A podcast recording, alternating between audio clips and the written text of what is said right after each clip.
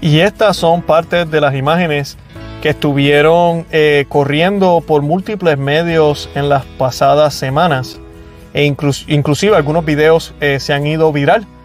Por el alegado eh, nombramiento, vamos a decir, ha sido ungido este hombre que están viendo con el sombrero, el único, uno de los pocos que no tiene máscara, como pueden ver.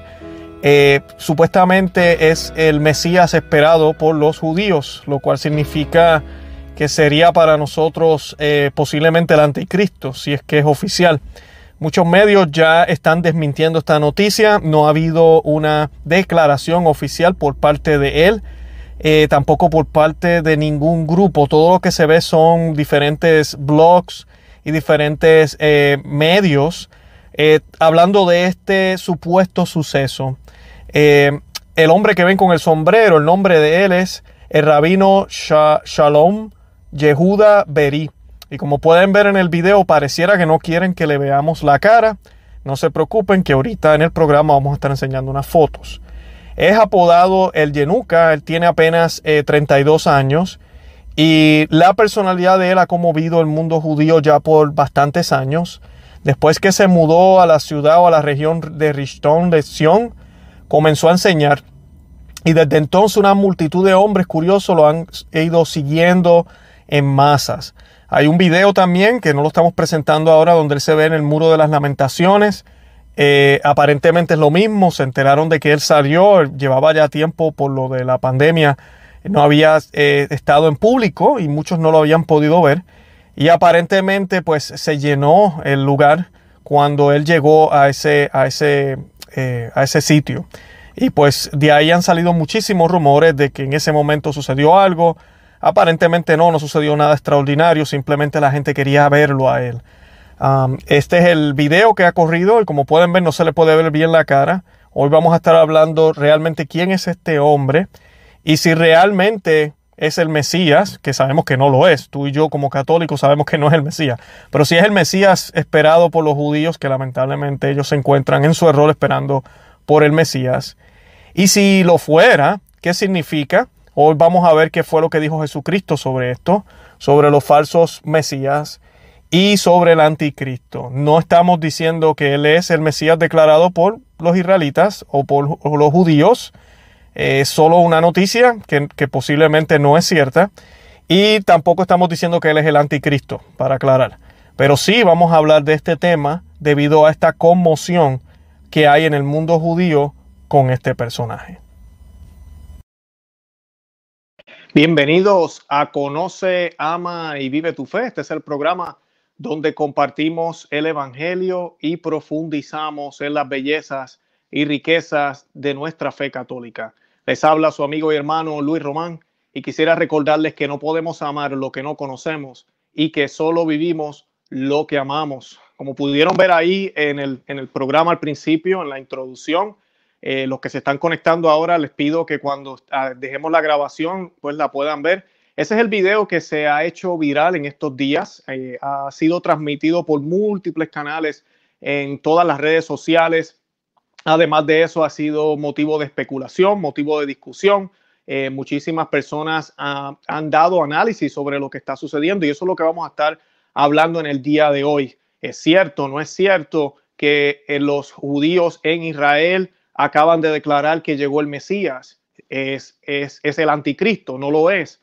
¿Quién es este personaje? Todo eso lo vamos a estar hablando ahorita en unos minutos. Antes de comenzar, como siempre, les pido a todos los que me están viendo, por favor, denle me gusta al video, compártanlo. Los que están en el, en el chat en vivo en YouTube, ahorita mismo necesito que se salgan de ahí, vayan y le den compartir para que más personas se unan a nosotros y puedan obtener esta información. Hoy también vamos a estar aprendiendo muchísimo de cuál es la perspectiva judía del Mesías y cuál es la perspectiva cristiana católica, la católica de por sí, del Mesías. ¿Por qué nosotros sabemos que ya él vino y va a regresar? ¿Y por qué los judíos piensan que está a punto de venir?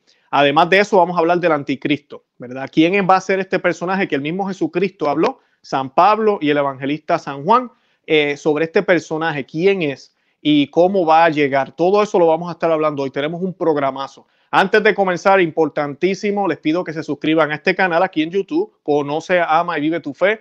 para que así me apoyen. También tenemos otro canal que se llama Perspectiva Católica con Luis Román. Les pido que se suscriban a ese también. Y para comenzar, vamos a hacer un Pater Noster, un Padre Nuestro. Lo vamos a hacer en latín y lo vamos a hacer en español.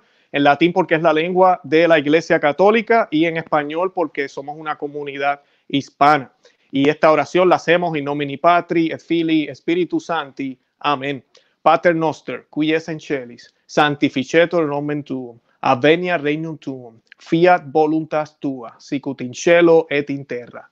Pane nostrum quotidiano da nobis hodie, et enite nobis debita nostra, sicut nos dimitimus debitoribus nostris, endenos en tucas en tentaciones, se libranos lo malo. Amén.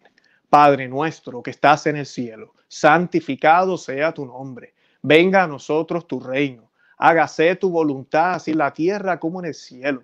Danos hoy nuestro pan de cada día.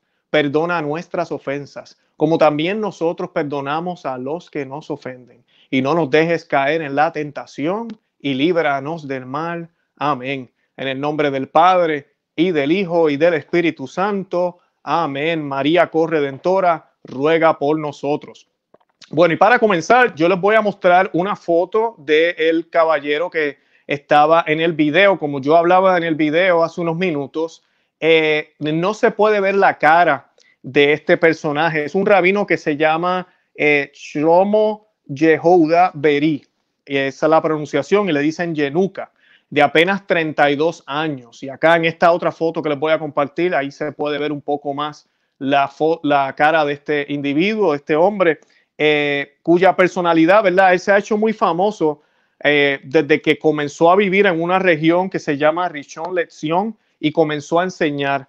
Desde entonces, multitudes de hombres curiosos han acudido en masa a verlo. Y esto es bien importante, esto que estoy mencionando ahora, porque uno de los videos que también está eh, corriendo en la internet recientemente es el que él está en, la, en el muro de los lamentos y hay muchísima gente que viene. Y lamentablemente hay mucha desinformación allá afuera. Y se ha dicho que en ese momento sucedió algo, no sucedió nada. Él llevaba rato que no salía al público, que no, no era visto por los mismos judíos. Y él decide ir al, muro de los lamentos y muchos se le acercaron porque es algo normal. Lleva años que tiene muchísimos seguidores. Ahorita van a ver por qué hay muchas historias relacionadas a este, a este personaje. Y pues ahorita mismo esos videos los han combinado y ha comenzado este rumor. Este, realmente, si los israelitas acaban de declarar que tienen un Mesías, yo honestamente lo dudo. No ha habido una declaración oficial. Inclusive la información que les voy a compartir hoy es de diferentes medios y muchos de los medios están inclusive contradiciéndose. Muchos judíos han salido a decir que esto no es cierto, otros han salido a decir que sí lo es. Lo que sí sabemos es que la persona existe y que sí algo está sucediendo aquí. Hay un movimiento. Yo ahorita voy a estar hablando de los judíos cabalistas también. Voy a mencionar a unos eh, eh, importantes judíos que voy a hablar ya mismito de eso. Ustedes saben que aquí en el programa Conoce a Vive tu Fe hemos hablado también de la masonería y del nuevo orden mundial y aquí hay un movimiento para empujar algo, ¿ok? Y eso van a ver ahorita. Es mucho más de lo que los ojos y lo que la gente está diciendo, ¿verdad? Se puede ver, es mucho más que eso. Pero que si este es el Mesías, no lo es, claro que no. Nosotros sabemos que el Mesías, ¿quién es? Es Cristo. Ya el Mesías ya vino. Y si es el anticristo, tampoco, tampoco. Pero algo sí se está moviendo aquí y, es bien curioso y bien extraño y tenemos que observarlo y verlo. Ahora, para hablar un poquito de este individuo rapidito, eh, él, por ejemplo, cuando está citando eh, algún libro, el título del libro no es suficiente, él cita la página, la versión en la que aparecen las palabras y las distintas alternativas que aparecen en diferentes versiones. La curiosidad de la multitud crece cuando él está hablando y se convierte en asombro están cautivados estirando la espalda y el cuello para captar cada palabra. Nunca se ha presenciado tal fenómeno donde toda la Torá se cita de memoria, como si el hombre sentado frente a ellos fuera el autor. Además de su conocimiento profundo y esquivo, los oyentes se sienten atraídos por la magia de su amor por el Torá. Evoca la Torá como, con orgullo y alegría, como un diamante que no tiene igual en el mundo. Es la cumbre de sus aspiraciones, de su ardiente deseo que une en él materialidad y espiritualidad para lograr una perfección de la creación. Con él sus oyentes se elevan a las alturas. Comienza sus comentarios con una explicación de la fuente de los milagros que han tenido lugar en cada generación. A partir de ahí se adentra en la profundidad de las reglas del Touma y Tahara, que significa impureza y, y pureza. Esta magia o lo que él hace, usualmente sus lecciones duran alrededor de dos horas. Esas dos horas él las hace sin interrupción. En su mesa no hay ni un solo libro, ni hojas, ni ni siquiera una, eh, unas notas. Cita todo de memoria. Mientras enseña, encuentra nuevos hindushim.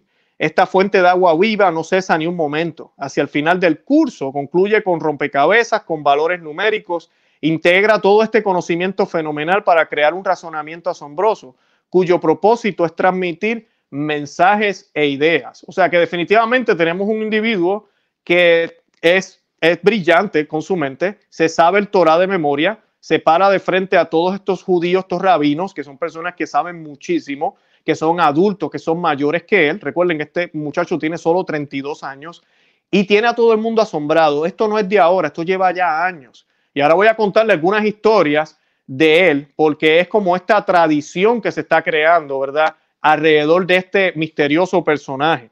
Uno de sus parientes recuerda una historia increíble de la época de la infancia de Yenuka. A los nueve años, un empresario que tenía una relación comercial con su padre llegó a su casa para contarle sobre una transacción que estaba resultando interesante. Su padre había tenido una buena relación con él durante algún tiempo y los dos se veían a menudo. Una de estas reuniones tuvo lugar en su casa el padre que entró a la casa con este hombre vio a su hijo inclinado sobre un libro, como de costumbre. El, niño los notó e inmediatamente volvió a sumergirse en su libro. Al final de este último encuentro, el niño preocupado se acercó a su padre y le explicó que el hombre en cuestión no era honesto y podía causarle un gran daño. El padre que admiraba el sentido del juicio de su hijo se distanció de este hombre e incluso trató de terminar su relación. Poco después se descubrieron las fechorías del hombre y se dio prueba de que el niño tenía razón. Así que eh, esa es una de las historias. Estoy compartiendo esto para que podamos entender cómo es que esta persona llega a donde está hoy en este grupo. Este grupo es un grupo de eh, judíos ortodoxos, tengo entendido que son de la línea cabalista. Ahorita vamos a hablar del nuevo orden mundial. Y pues eh, ellos son los que aparentemente, ¿verdad? Si esta noticia es cierta, aparentemente ellos están proponiendo como candidato a este muchacho para, para ¿verdad? Como Mesías. Él no ha dicho nada. Como les dije al principio en el video, no ha habido una declaración oficial por parte de él, ni tampoco por parte del gobierno de Israel, lo cual es extraño, porque si el Mesías apareció, para ellos, ¿verdad? Debería ser una noticia inmensa, ¿no? Pues eso no es lo que se está viendo. Pero sí hay mucho revuelo en los medios sociales. Y continúo. Eh, dice el Gabaí de la sinagoga, el Gabaí, para los que no saben eh, qué es el Gabaí, es quien organiza los rezos y se encarga de avisar o conseguir el Hassan, que es el cantor, y es el que, se, el que dirige los labores en el rezo mismo. Además de que decide quién leerá eh, la Torah cuando empiezan los rezos. Ese, el Gabaí de la sinagoga, notó su inigualable asistencia y su gran amor por el Torah. Notó ese amor que tiene eh, Yenuka. Eh, puso las llaves de la sinagoga a su disposición para que pudiera estudiar allí cuando quisiera. Mientras hablaba con él, Gabaíno, el Gabaí notó que el joven estaba examinando un libro sobre Kabbalah. Todavía eres joven, ¿por qué estás? Le hizo la pregunta. ¿Por qué estás interesado en estudiar tales libros? Le preguntó en un tono enojado y agregó, tienes mucho que aprender primero, exclamó mientras quitaba el libro de las manos del el nombre verdadero de él es Shlomo, Shlomo Shehouda. El joven trató de persuadir al Gabaí para que le permitiera continuar con su estudio, pero este se mantuvo en su puesto. El momento aún no había llegado. Eh, Yehuda, que aspiraba a seguir estudiando el pasaje que estaba estudiando, respondió al Gabaí privado de elección. Ya he estudiado las obras necesarias antes de este libro. El Gabaí escuchó la respuesta, pero no se rindió. Emitió una condición y le dijo, primero te pondré a prueba y si apruebas el examen te devolveré el libro. El hombre tomó un tratado de, y disculpe mi pronunciación, de Kebaut lo abrió, esto es un, documento, un texto, y le preguntó, ¿qué le dice Tosefot a tal cual o a qué página? En la parte superior de la página. El Gabaí esbozó una media sonrisa y se dispuso a cerrar la Gemara e irse a casa después de haber vuelto a poner al joven en su lugar como debía. Pero momentos después, iba a recibir el impacto de su vida. Shehuda comenzó a recitar todo el Tosefot, palabra por palabra desde su cabeza. Pero eso no es suficiente. Analizó el Segogia para que incluso el Gabaí pudiera entender de qué estaba hablando el, tose, el Tosefot. El Gabaí trató de ocultar un poco su sorpresa y fingió no haber sido convencido. Se apresuró a buscar otro tratado sobre Gemara, sacó el Turín, el, Micha, el Michayot, el Talmud de Jerusalén, el Tanakh, el Rabran, el Responsa y todos los libros que encontró. Cuando terminó de probar al joven en todos los libros de la sinagoga, se dejó persuadir para que le diera al joven el libro que quería estudiar. El Gabaí, que no estaba preparado para qué esperar ese día, se disculpó con el joven. Posteriormente le hizo un hermoso regalo que había obtenido milagrosamente, un libro de Tanya que había pertenecido al último Admur de la dinastía Lugavich, en el que había estudiado durante décadas. Añadió dirigiéndose al joven con emoción. Si necesitas algún libro, pregúntame y te lo traigo. El joven bajó la voz y solo preguntó una cosa. No le digas a nadie lo que viste. Así que esa otra de las historias que supuestamente han pasado detrás de este personaje. O sea que ya hay leyendas detrás de este personaje. Y aquí les voy a compartir una última para ir al tema caliente. Dice, su audiencia, la audiencia que sigue a, ay, disculpen, se me olvida el nombre, a Yenuka, la audiencia que sigue a Yenuka, siguió creciendo y muchos de sus oyentes procedían de otras regiones. Fue durante este periodo que comenzó a ser apodado el Yenuka en nombre de prestigioso título del Zohar atribuido a quienes conocen toda la Torah incluso antes de convertirse en hombre. Incluso antes de celebrar su vigésimo cumpleaños, o sea, sus 20 años, ya se había formado en círculos de admiradores a su alrededor. Uno de ellos, un judío que es un, pozo de conocimiento, dice, dice sobre él, lo vi por primera vez en una boda hace unos 10 años, no lo conocía, nunca había oído hablar de él. Lo que me llamó la atención fue ver un joven sentado en una mesa ordinaria ni siquiera en la mesa principal. Y unos 20 hombres esperaban su turno para hablar con él.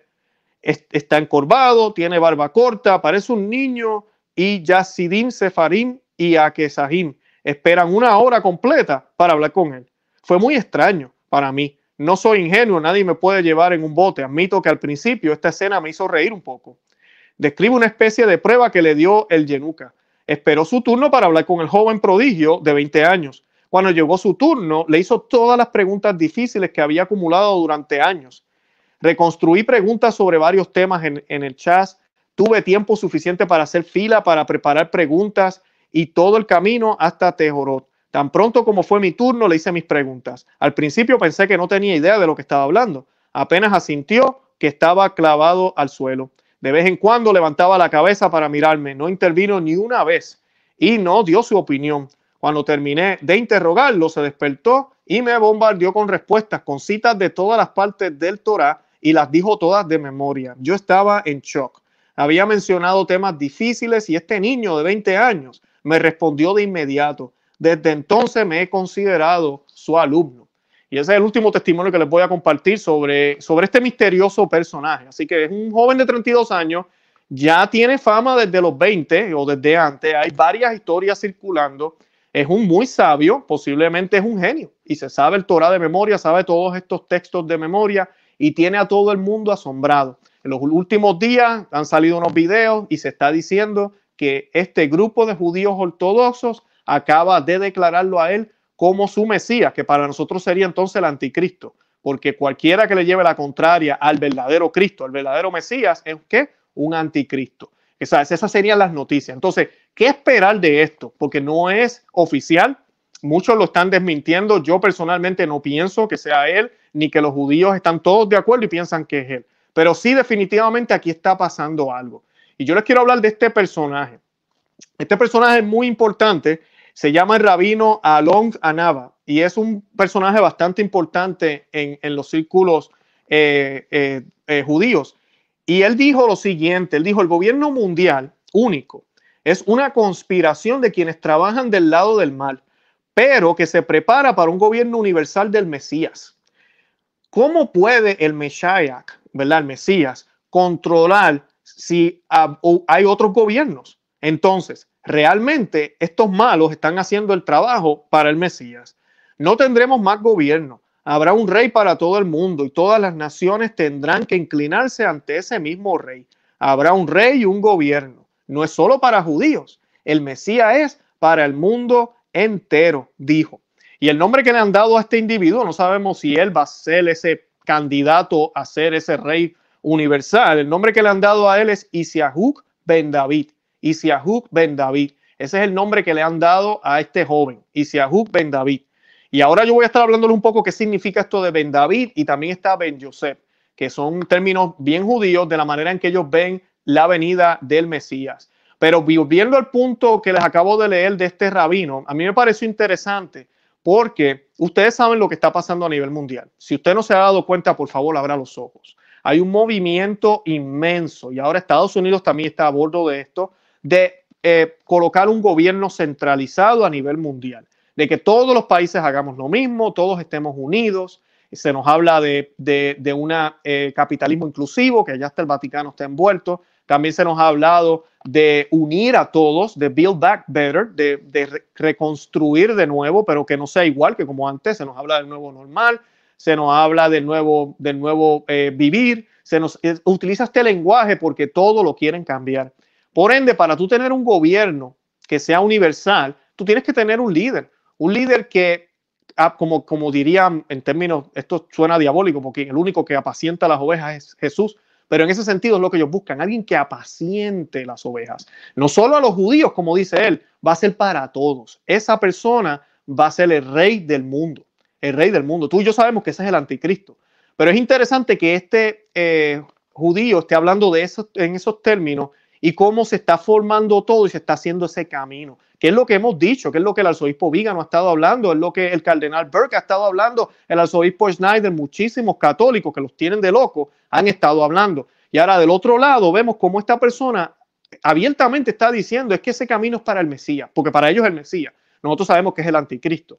Y ahí podemos ver un poco esa relación de cómo, cómo Satanás va utilizando todo esto, que lo que está pasando aquí para tal vez formar sus planes. Yo no estoy tratando de predecir el futuro, pero ¿verdad? uno se pone a juntar las piezas un poco y se puede dar cuenta hacia dónde tal vez nos estamos dirigiendo y hacia dónde tenemos que dirigir nuestras oraciones, ¿verdad? Y hacia dónde tenemos que pedirle al Señor para que estas cosas se detengan. Y ojalá no seamos testigos de algo como eso. Ahora, en las Sagradas Escrituras, ¿verdad? Y ahora les voy a citar un poco las Sagradas Escrituras. Tenemos el, lo que se llama el Mesías Ben José o Ben Joseph, el reino pacífico del Mesías. Y dice en Zacarías 9.9, y ahora les voy a hablar de las perspectivas judías, que algunas cosas eh, son similares a nosotros, la única diferencia es que ellos no creen que el Mesías ya vino. Y dice lo siguiente, en Zacarías 9, capítulo 9, de versículo 9 al 10, el profeta señala un rey venidero que es único. Y dice Zacarías, el profeta Zacarías, alégrate mucho, hija de Sión, grita de, triunfo, hija de Jerusalén. He aquí tu rey viene a ti, él es justo y dotado de salvación, humilde y montado en un asno, incluso en un pollino, el potro de un asno, y hablará paz a las naciones y su dominio será de mar a mar y desde el río hasta los confines de la tierra. Este, ¿verdad? No es un rey cualquiera, como dice Zacarías. El profeta dice al pueblo de Israel que este que esté alegre, que se emocione, porque viene el prometido, el enviado de Dios, el rey largamente esperado, entonces, este pasaje ha sido interpretado como mesiánico, ¿verdad? Por muchos judíos y, para, y por nosotros los cristianos. Es decir, a menudo se supone que el rey en este pasaje no es otro que el Mesías, el Salvador de Israel. El judaísmo tradicional enseña que el Mesías es un judío piadoso y temeroso de Dios, que es tanto un erudito de la Torá como un gran líder. Debe ser un descendiente directo del rey David, ungido como el nuevo rey judío. De hecho, el hebreo, la palabra, ¿verdad? Para la palabra Mesías, Mosaic, significa ungido, ¿verdad? Messiah significa ungido. Así que esa es una de las maneras en que ellos ven al Mesías. Y nosotros sabemos que Cristo cumple esas promesas. Sabemos lo que sucede, ¿verdad? Ese domingo de Ramos, que no va mucho que lo celebramos. Eso ya se hizo realidad. Ese rey de paz ya llegó, ya vino. Ahora, la otra forma en que vemos nosotros a Cristo y la manera en que los judíos lo interpretan, pero aquí vamos a ver un poco de diferencia como nosotros lo miramos, es como rey.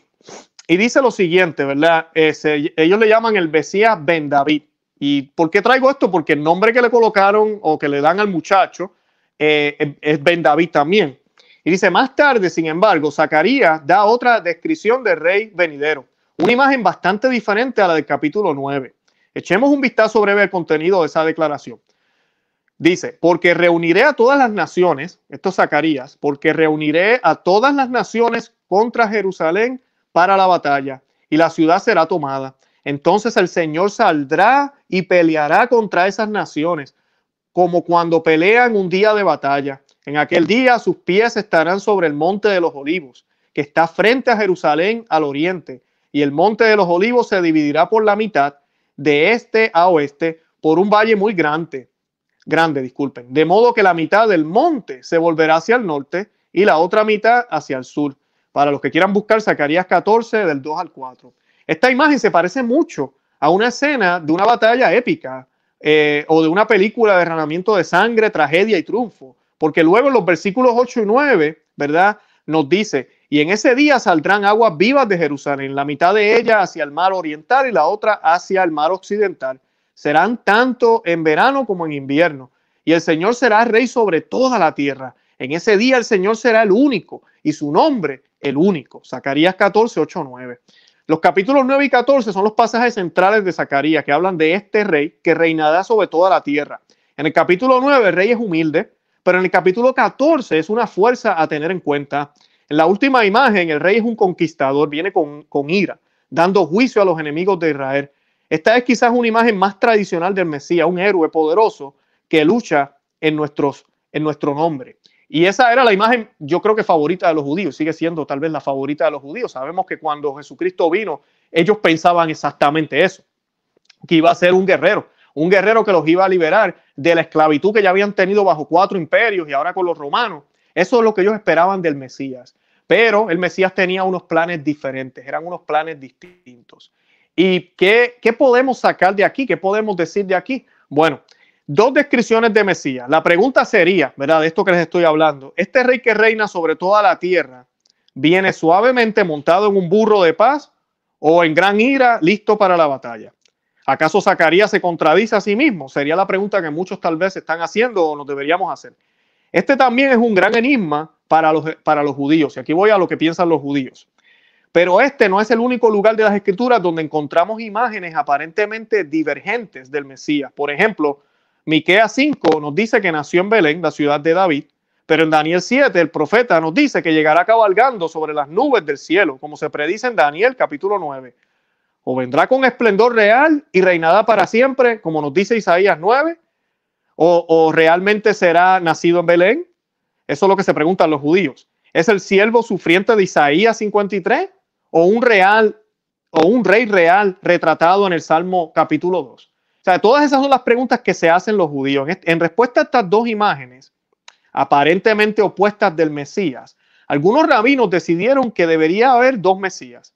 El Mesías Ben Joseph, que vendría y sufriría, y el Mesías Ben David, que vendría como un rey conquistador.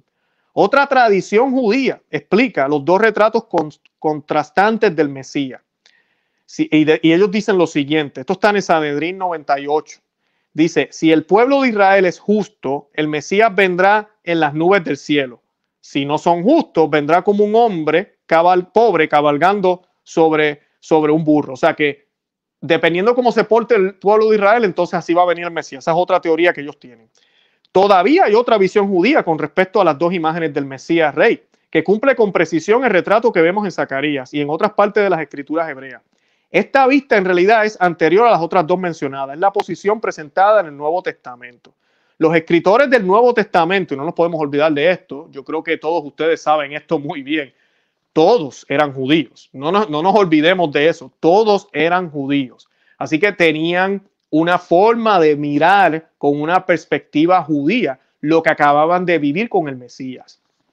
Y, y seguimos. Los escritores del Nuevo Testamento eran judíos que vivían en el primer siglo y creían que las profecías de las escrituras hebreas describían a un Mesías, un gran rey que vendría dos veces, primero como siervo y luego como conquistador. Y ahí yo creo que ya más o menos nosotros estamos entendiendo, ¿no? La primera venida y la segunda venida. Sabemos, ¿verdad? Nosotros los cristianos. Creían que Yeshua, Jesús, era el cumplimiento de ambas expectativas, ¿verdad? Ellos, eh, Yeshua no fue un rey típico, su reino, la suya, su vida fue marcada por la humildad. Como sabemos, era un hombre de dulzura y paz, pero la paz que ofreció fue diferente de lo que piensa la mayoría de la gente. Fue una paz que proviene de la profundidad de las soluciones espirituales personales que Yeshua ofreció a las personas que lo seguirían. En Juan 14, 27 dice, la paz os dejo, mi paz os doy. Yo no se las doy como el mundo la da. No se turbe vuestro corazón ni tengan miedo. También en Lucas 19, 10 dice, porque el Hijo del Hombre ha venido a buscar y a, salvar lo que está perdido. Cerca del final de la vida de Yeshua en la tierra o de Jesús, llamó a sus discípulos para que trajeran un burro con, su, con, con, él justo antes de la Pascua. Jesús entró en Jerusalén montado en un burro cumpliendo la profecía que Zacarías nos había dado 500 años antes. Y la gente gritó en regocijo, Osana, Osana el hijo de David, bendito el que viene en el nombre del Señor, Osana en las alturas. Mateo 21.9. O sea que la profecía sí se hizo realidad, eso no hay duda. Y lo podemos ver claramente en el Nuevo Testamento. Dice también que aunque la gente gritaba, sálvanos, ellos entendieron que su rey había venido y que estaba ofreciendo una salvación poderosa y transformadora a aquellos que lo recibieran. Eh, de hecho, el nombre de Jesús, de Yeshua, o, significa Dios salva. Aunque eh, Jesús no marcó el comienzo de una era de paz en la tierra como tal, y este es uno de los argumentos que los judíos todavía nos, dan a nosotros. Ah, no, Jesús no puede ser el Mesías, mira cómo está el mundo, ¿verdad? Miren, miren lo que les voy a explicar. Aunque una era de paz no ha comenzado, muchos esperan entonces, y muchos desean hoy, sí ofreció, sí, ¿verdad? Jesús sí ofreció paz con Dios a todos los que quisieran confiar en Él y la expiación por todos los pecados que ofreció a través de su muerte y resurrección, algo que no teníamos, algo que era imposible, que es mucho más importante que una mera paz aquí temporal. Jesús fue un hombre de paz, pero también fue un hombre de fuerza. Se proclamó audazmente a sí mismo como el Mesías, el Hijo de Dios, aunque sabía que sería crucificado por esas afirmaciones. Eso es porque Jesús también sabía que él poseía el poder de dar una vida indestructible. Aunque iba a morir, sabía que resucitaría. Consideremos las palabras eh, a una audiencia judía donde él dijo, ¿verdad? Y esto es otra cosa importante que se nos olvida. ¿A quién le predicó Jesucristo en su mayoría? A judíos. Que no se nos olvide eso. Le predicó mayormente a judíos. Así que estas personas esperaban el Mesías, sabían del Mesías, conocían la ley y sabían lo que Dios tenía planeado para ellos. Y dice, él, Jesucristo dijo en Juan 10, reportado por San Juan, capítulo 10, versículos 17 al 18. Doy mi vida para tomarla de nuevo. Nadie me la ha quitado, pero yo la doy por mi propia iniciativa. Tengo autoridad para entregarla y tengo autoridad para tomarla de nuevo. Ese es uno de mis versículos favoritos. Bendito sea Dios por eso. Era una afirmación difícil de creer. Y sin embargo, muchos presenciaron la resurrección de Jesús y estaban dispuestos a morir proclamando la verdad de su vida. Hoy millones de personas en el mundo entero, incluyéndote a ti y a mí que me estás viendo, esperamos su regreso. ¿Cómo será ese regreso? Según Zacarías, será un día de juicio, pero también un día de liberación para aquellos que honran al rey. Entonces los supervivientes de todas las naciones que han atacado a Jerusalén subirán año tras año para adorar al rey, al Señor Todopoderoso. Zacarías 14:6. Así que el rey vino primero a ofrecer su realeza para dar a la gente la oportunidad de entronizarlo. Un día volverá a tomar por la fuerza lo que por derecho le pertenece. Como un padre que trata con niños, el padre o la madre espera que los niños obedezcan por sí mismos, por lo que comienza a tratarlos con amabilidad. Pero cuando los niños se niegan a someterse, los padres insisten y hacen cumplir su voluntad con determinación. Esta es la imagen que Zacarías pinta del rey que ha venido y que volverá.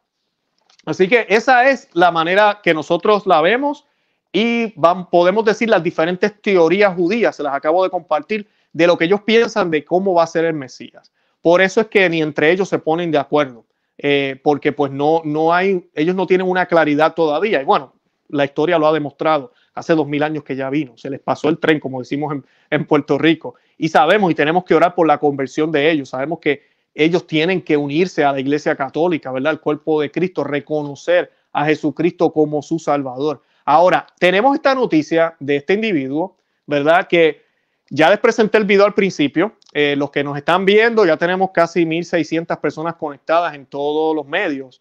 Eh, les pido que cuando se acabe el programa, que ya mismito estamos concluyendo, vean el principio del programa para que vean los videos virales de este eh, caballero que tenemos aquí en la pantalla. Y él es el supuesto Mesías que están diciendo eh, algunos grupos, no todos los judíos, y pues se ha desmentido en muchas de, de las redes sociales. Eh, yo personalmente no creo que el pueblo de Israel tenga un, un, ¿cómo se dice? Estén todos de acuerdo de que él es el Mesías, para nada. pero pues es algo está pasando aquí con este individuo, con este personaje. Pero sí yo quiero hablarles de qué dijo Jesucristo, porque Jesucristo habló de esto. Jesucristo habló muy claramente que iban a venir tiempos donde iban a venir Mesías, donde iban a venir otros que se iban o autoproclamar o los iban a proclamar Cristos. Así que yo quiero que escuchemos las palabras de nuestro Señor Jesucristo. Déjame buscarles aquí una imagen de nuestro Señor Jesucristo para que meditemos lo que nuestro Señor Jesucristo dijo.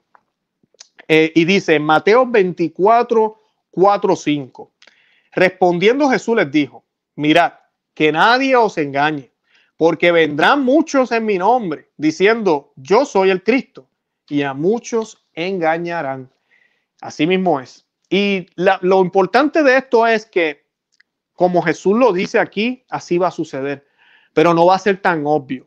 Siempre yo les he dicho múltiples veces, por eso tenemos que orar la, gran apostasía no va a ser que van a venir con una espada, y eso también puede suceder, que van a venir con una espada y nos van a decir, niega a Cristo, y muchos por miedo lo van a negar. No va a ser así. Ni el demonio se nos va a aparecer con los cachos y el, rabo y vamos a estar, eh, cree en mí, bésame la mano. No.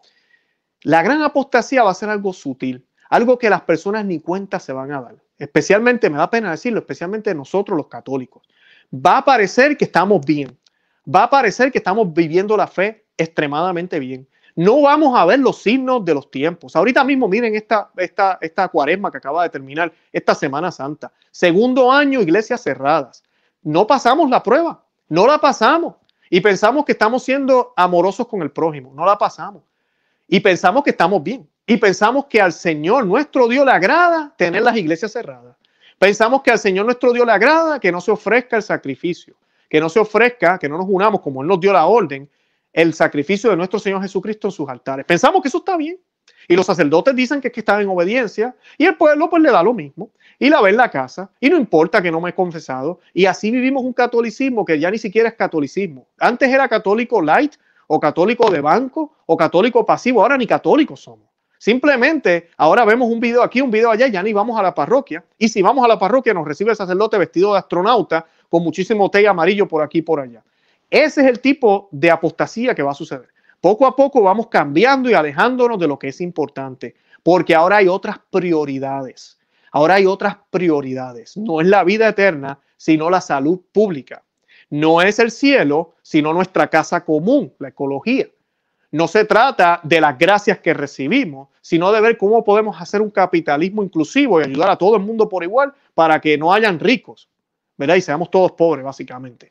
Básicamente eso es lo que está sucediendo y la gente no se da cuenta. Por eso el Señor decía en sus parábolas que van a venir momentos donde ellos van a mirarlo a él y le van a decir, pero nosotros comimos contigo, nosotros vivimos contigo. Y él le va a decir, yo no los conozco, yo no los conozco. O sea, ¿qué, qué estamos hablando aquí? Personas que están con él. Amiga y amigo que me escucha. No podemos pensar, oh, nosotros estamos en el remanente. Mm, cuidado, Cuidado, cuando pensamos que estamos bien y somos los más santitos, posiblemente es todo lo contrario. Tenemos que analizarnos que el Espíritu Santo nos ayuda a discernir y a ver las señales de los tiempos, a prepararnos, a mantenernos en gracia, a ir a la Santa Misa, a ir a los sacramentos, a estar pendiente a las Sagradas Escrituras, a hacer lo que tenemos que hacer. Eso que acabo de decir es la advertencia que el Señor nos dio. Pero también el Señor dice más sobre los falsos anticristos y los falsos profetas que van a venir y, falsos eh, cristos. Mateo 24, 23, 26 dice, Jesús advirtió, entonces, si algunos dijeren, mirad aquí, ahí está el Cristo, o mirad, allí está, no le creáis. Esas son las palabras de Cristo, no le creáis, porque se levantarán falsos cristos y falsos profetas y harán grandes señales y prodigios. Escuchen bien, que a veces la gente, ay, pero ahí sanan a la gente. Ay, pero es que tal curita. Y mira, amiga y amigo que me escucha, señales y prodigios no necesariamente son de Dios. El mismo Cristo lo está diciendo porque se levantarán falsos cristos y falsos profetas y harán grandes señales y prodigios. Este es el Señor hablando. De tal manera que engañarán, si fuere posible, aún a los escogidos. Escuchaste bien, tú eres bautizada, bautizado, tú eres escogido. O sea que podemos ser engañados, podemos ser engañados. Ya os lo he dicho antes. Así que si os dijeren, mirad, está en el desierto, no salgáis. O mirad, está en los aposentos, no le creáis. Esas son las palabras de nuestro Señor Jesucristo. Bendito sea Dios. Mateo 24, 23 al 26. Amiga y amigo que me escucha, esta noticia mucha gente me escribió, la gente estaba preocupada, mira los videos, Luis, llegó el anticristo, mira que los israelitas, mira que ese personaje, amiga, ¿de qué nos estamos preocupando? No le prestemos atención a esto. Miremos lo que está sucediendo, como yo les describí ahorita con esto del nuevo orden mundial, aquí se está cuajando algo, pero el Mesías ya vino y el Mesías ya nos dio consejos. Por lo que pasa es que nosotros los católicos no leemos la Biblia no la leemos, no la estudiamos. Entonces vienen todos estos videos por ahí, vienen las redes sociales y nos traen comentarios y cosas y no los creemos, no sabemos ni qué pensar. Tenemos que tener mucha cautela y estudiar la palabra de Dios y seguirla y seguirla solo a Él. No hay que seguir a nadie más, solo a Él. Ahora, yo les quiero hablar de San Pablo, porque San Pablo también nos advirtió de esto. San Pablo, y tengo aquí una imagen de San Pablo, uno de mis favoritos, por supuesto. San Pablo, segunda de Corintios 11, La carta de los Corintios 11, 13 al 15. Porque estos son falsos apóstoles, obreros fraudulentos, que se disfrazaron como apóstoles de Cristo. Y no es maravilla, porque el mismo Satanás se disfraza como ángel de luz. Así que no es extraño si también sus ministros se disfrazan como ministros de justicia, cuyo fin será conforme a sus obras. ¿Y cuál es la obra más grande que nosotros podemos hacer como simple, eh, indigno, podríamos decir, instrumentos? Traer a las personas a Cristo. Cuando usted ve que se habla de unidad, cuando usted ve que se habla de paz, pero no se habla de Cristo, ojo, cuidado. Cuando usted ve que se habla de alimentar al pobre, cuando usted ve que se habla del bienestar, pero no se habla de Cristo, ojo, cuidado. Todo lo demás que yo dije es fruto si tenemos a Cristo de centro. Claro que hay que alimentar al pobre. Claro que hay que visitar al enfermo. Nuestro Señor nos lo dice. Y eso son obligación del católico. Visitar al preso, vestir al desnudo, visitar al enfermo. Todo eso es importantísimo. Pero hay que hacerlo para Dios y con Dios y predicarle a las personas con nuestras acciones y con nuestra boca que Jesucristo ha resucitado. Pero si no lo hacemos, entonces ¿para quién o para qué lo estamos haciendo? ¿Cuál es el uso? De eso es que está hablando San Pablo aquí. Pueden hacer buenas obras y se disfrazan de ministros de justicia. Todo se ve bonito y se ve bien, pero no siguen a Cristo. No siguen a Cristo, lamentablemente. Es más, podrán decir que creen en Dios, pero si no creen en Cristo, están contra Él. Así de sencillo. Quien no está con Él está en contra de Él. Así de sencillo. Por eso tenemos que tener mucho cuidado con estas ideas de fraternidad que se han licuado dentro de la iglesia porque no son la fraternidad que nuestro Señor Jesucristo, que San Francisco de Asís hablaba. Es una fraternidad en el Señor, en Cristo. Ese amor verdadero en el Señor, en nadie más y en nada más.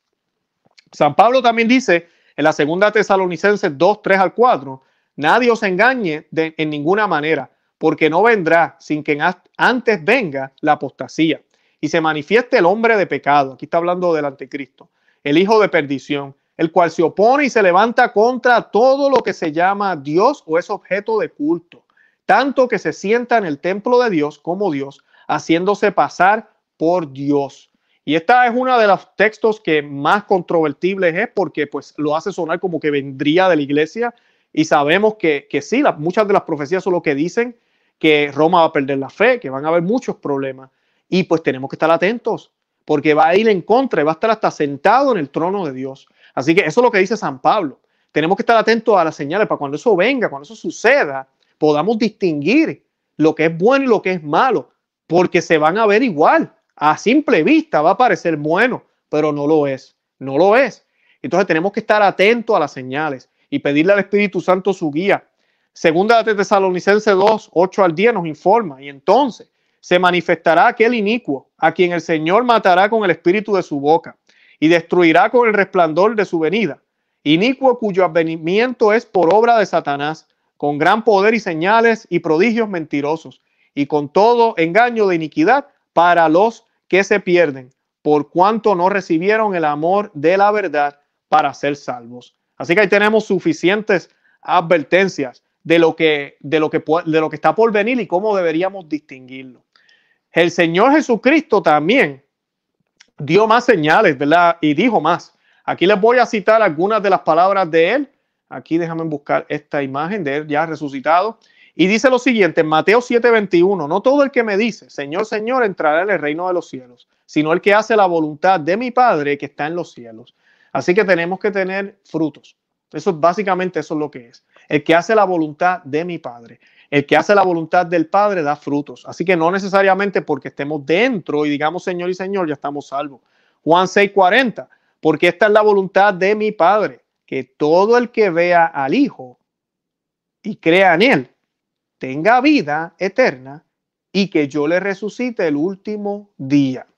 Y este es uno de los versículos que a mí me gusta utilizar en negativo también, ponerle un negativo, porque dice, porque esta es la voluntad de mi Padre. Es Jesucristo hablando, el Hijo de Dios. La voluntad del Padre es que todo el que vea al Hijo y crea en Él tenga vida eterna y que yo le resucite el último día. O sea que si lo cambiamos a negativo, sería entonces la voluntad del Padre es que todo el que no vea al Hijo y no crea en Él, no tenga vida eterna y no sea resucitado el último día. Tenemos que mirarlo de esa manera, porque si es de una, tiene que ser de la otra también.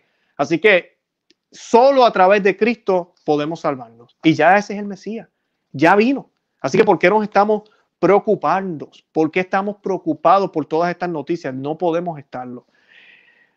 Para terminar, en cambio, si un inspirado no reconoce a Jesús, ese espíritu no es de Dios, es el mismo espíritu del anticristo.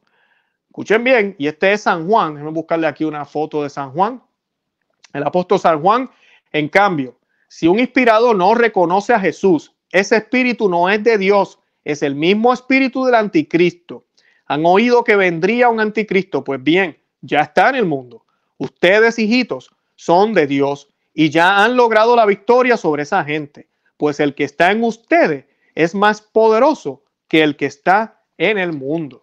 Bendito sea Dios. Así que no tenemos nada que temer. Esta noticia de este eh, eh, joven o individuo, eh, tenemos que sí estudiar la situación, ver qué es lo que está pasando, qué hay detrás de esto, por qué están proclamando a este hombre Mesías, un grupo de, judíos ortodoxos. Ya yo les dije mi versión sobre la, el nuevo orden mundial y lo que se está preparando. Detrás de todo esto hay muchos judíos cabalistas detrás de todo este poder y necesitan un hombre, necesitan un hombre que esté detrás de eso.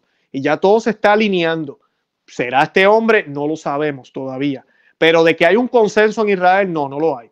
Honestamente, la opinión de Luis Román, yo no creo que este sea el supuesto Mesías para ellos y mucho menos el anticristo para nosotros, ahorita mismo con la información que tenemos. Eh, sí es un personaje interesante, aparentemente por la información que ya les compartí, es una persona muy inteligente, se sabe el Torah de memoria, habla por dos horas sin notas, puede citarte la página, el número, todo de memoria, eh, casi como un Santo Tomás de Aquino. Así que pues eh, eso, eso es lo que tenemos y lo que sabemos por ahora. Así que tenemos que mantenernos atentos y no dejarnos confundir y, simplemente confiar en el Señor. Tú y yo somos católicos, así que nosotros confiamos en el Señor. Yo los invito a que visiten nuestro blog conoce, ama y vive tu fe.com y que se suscriban ahí. A nosotros ya nos censuraron en YouTube.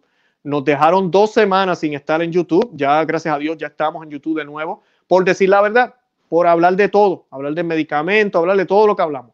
Y pues abrimos otro canal también que se llama Perspectiva Católica con Luis Román. Yo los invito a que se suscriban a ambos. Pero también los invito a que visiten conoceamevivetufe.com y se suscriban ahí y reciban las notificaciones por email. Así no se pierde nada. Si usted está en YouTube, un consejo que le doy, tiene que darle a la campanita e ir a las notificaciones de su teléfono y tenerlas encendidas. Así que cuando yo saquemos un video, que usualmente hacemos unos tres o cuatro a la semana, usted no se pierda nada, no se pierda nada, ningún contenido del que estamos compartiendo.